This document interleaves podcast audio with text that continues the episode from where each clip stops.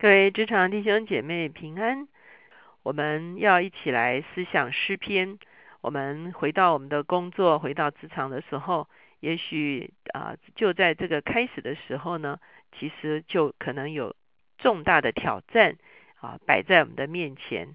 让我们来面对这些重大的挑战的时候，能够让我们的心是安然在上帝的保守中间。让我们可以安然度过在这一年中间所有的大小挑战。我们先一起来祷告，天父，我们来到你的面前，向你献上感恩。主要你告诉我们，这世界有许许多多的困难，主要我们也每天要与许多的困难哦，主啊主啊来啊，来不断的面对。主要我们谢谢你，主要因为你会赐给我们平静安稳的心，主要你会赐给我们属天的智慧，主要你会赐给我们。口中的话语，口是给我们手中的巧妙，主要让我们面对各种的挑战的时候都能够安然度过。主我们谢谢你，主要因为你是掌管万有的主，我们俯伏向你敬拜，求你介入我们所要面对的每一个挑战。听我们的祷告，靠耶稣的名，阿门。今天呢，我们会继续用诗篇，我们会来到诗篇第三篇。诗篇第三篇是一首大卫所写作的诗。我们知道诗篇中间一共有一百五十篇，其中将近一半都是大卫的诗。所以，甚至到了新约的时候，有的时候提到诗篇的时候，会直接说大卫的诗。哈，也就是说啊，广义上把诗篇归给大卫。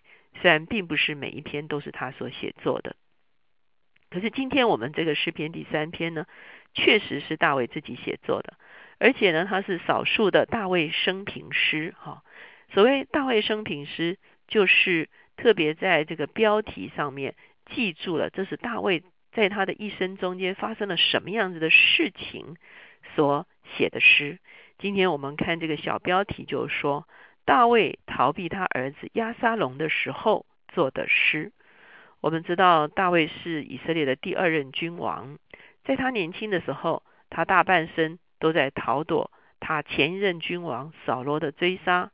扫罗因为嫉妒他，所以不断的逼迫他追杀他。最后，终于大卫得以登基做王。可是大卫在他的生平中间还有一件悲哀的事情，是第二次流亡。而这第二次流亡就是他的儿子押沙龙所造成的。我们知道大卫有好几个儿子，其中押沙龙可以说是一个最杰出的儿子。他相貌堂堂，哈，圣经上说他的头发呢，啊，非常的丰美，哈，变成了一个他非常重要的一个标志，哈。那可以看见啊，因为亚沙龙的母亲是一个啊君王的女儿，所以亚沙龙可能从小呢就是在大卫的儿子中间比较贵气的一个哈。那在亚沙龙的生平中间呢，他有几次啊，真是对这个啊背逆大卫哈。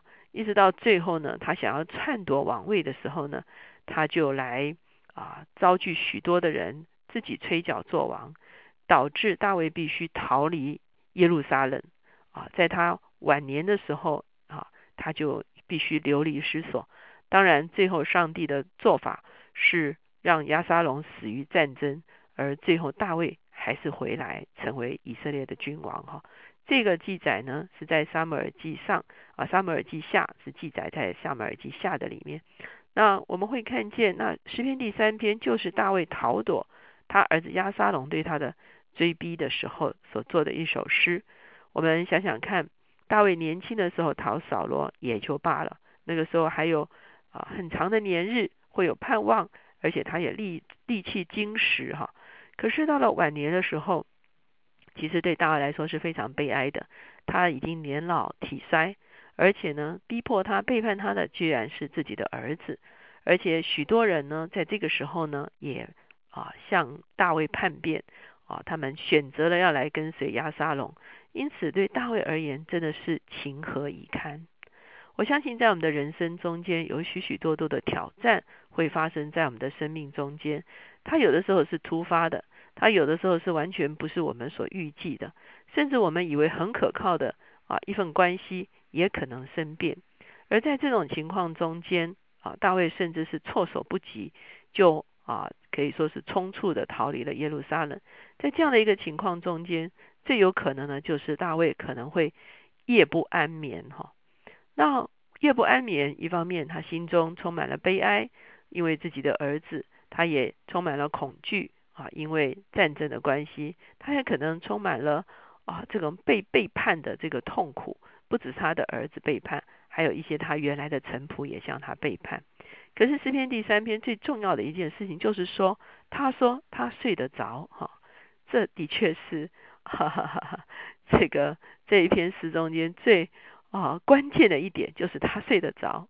好，我们来看这个经文所说的哈，第一节、第二节说：耶和华我的敌人何其加增，有许多人起来攻击我，有许多人议论我说。他得不着神的帮助啊，这就是大卫逃躲啊亚沙龙的时候，很多人攻击他，而且甚至有人讥笑他。这个是啊，可以说是外外啊外忧内患哈，都有这个哈内患就是他自己里面会很难过哈，因为有人讥笑他。第三节，但你耶和华是我四围的盾牌，是我的荣耀，又是叫我抬起头来的。我用我的声音求告耶和华。他就从他的圣山应允我。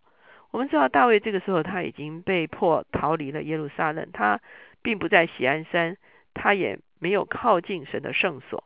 他即便啊出王出去，往呃流离出王出去了，可是他仍然说：当我呼求的时候，耶华必然垂听我的声音。他年少的时候逃躲扫罗，也是在很多的山洞穴里面奔来跑去。可是呢，他也知道。他即便是在洞穴里面祷告，上帝仍然垂听他的祷告。因此，他再一次被围困的时候，他仍然说：“耶华是盾牌，是荣耀，是叫我抬起头来的，因为他是垂听我祷告的。”第五节说：“我躺下睡觉，我醒着，耶华都保佑我。虽有成万的百姓来周围攻击我，我也不怕。耶和华，求你起来，我的神啊，求你救我。”因为你打了我一切仇敌的腮骨，敲碎了恶人的牙齿，救恩属乎耶和华，愿你赐福给你的百姓。在这个地方，就是我说了，这是这首诗的精华。他说什么呢？我躺下睡觉，我醒着，耶和华都保佑我。我们知道大卫逃难的时候，一定不会住得非常好，哈，而且可能是非常仓促的。那可是呢，他说，连我躺下来睡觉，我都可以睡得安稳。虽然这个敌军已经围绕着我哈，那甚甚至已经啊追杀过来了，可是我依然能够安然躺卧。请问他究竟躺卧在哪里呢？当然，他就是躺卧在上帝的同在的里面。他深深相信上帝是公义的，他深深相信上帝会啊这个败坏仇敌的诡计，他深深相信上帝会敲碎恶人的牙齿，他相信上帝是啊。来为他征战的，他也深深相信上帝是拯救他的，所以他说救恩是属乎耶和华的。可是我们会看见大卫在这个地方还有一句很特别的话，他说：“愿你赐福给你的百姓。”我相信大卫出王的时候，他一定还是会有一个担心，因为两军对仗，两军都是以色列人，等于是兄弟自相残杀，互相选择了不同的主子啊，甚至可能会。有兄弟在战场上啊，可以说是啊面对面相成为敌人的可能性。也就是说啊，大卫很感叹，因着亚沙龙对他的背叛，连百姓都没有办法啊可以安然居住。所以他在为百姓祷告，他求神不要因为他跟亚沙龙的关系，使得这些百姓受太多的痛苦。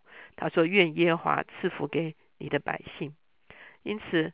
当我们回到职场的时候，很多时候我们也会发现，很多时候职场非常多的挑战，甚至是人言可畏，甚至是有人有啊这个心机，有人有计谋，也许会让我们陷入到一些困境的里面。当我们陷入在这个困境里面的时候，第一个我们要来呼求他，就好像大卫说：“我的声音呼求他的时候，他就在圣山垂听我。”虽然我们进入职场不是在教会的里面，可是当我们在职场发出呼救的声音的时候，上帝就垂听，上帝就出手搭救。而且呢，我们要把我们的忧虑卸给他，我们要能够啊，仍然有一个平静安稳的心境。因为我们知道上帝是公义的，上帝是掌权的，上帝可以介入在所有的情绪、情绪的情形的里面。因此，我们不需要被自己被激怒，我们不需要被情绪所掌控，我们也不需要自己也啊想要用一些计谋来反制这些事情。我们可以完全的将这些事情交托在上帝的手中。因此，我们白天可以安然工作，我们晚上可以安然睡觉。我们也可以祷告求主，让这些纷争不会波及更多的人，让整个事情能够进入正确的一个流程，让周围的人不会受到很多的伤害跟亏损。当我们在新的一年中间，在职场上遇到各种不同的挑战的时候，我们都可以像大卫一样，他可以在敌军环绕的中间，他可以说：“我可以安然躺卧，因为我的神是掌权的。”因为我的神是垂听祷告的，因为我的神是把一切导入到正轨里面的神。我们一起来祷告，现在主耶稣，我们再一次来到你的面前，把我们的职场的处境交在你的手中。我们深深相信，今年会遇到许多的挑战，主要甚至有些挑战让我们觉得啊艰难，主要甚至有些挑战照着我们自己可能会夜不安眠。哦，主要求你来帮助我们。是吧？如同大卫一样，在各样的事情的围困中间，因为把事情交托在你的手中，因此能够安然躺卧。我们白天可以安然工作，夜晚可以安然躺卧。我们将我们的处境交在主的手中，我们深深相信，是吧？你是我们的盾牌，你是我们的荣耀，你是叫我们抬起头来的。你必打碎恶人的牙齿，因为救恩是属乎你的。我们也为我们周围的。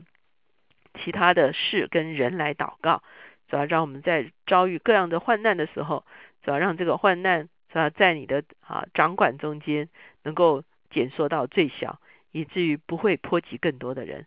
主，我们深深的来投靠你，主要投靠你的必不羞愧。谢谢主，听我们的祷告，靠耶稣的名，阿门。让我们每一天都能够平安工作，晚上都能够安然躺卧，因为。当我们呼求的时候，耶和华就垂听我们的祷告。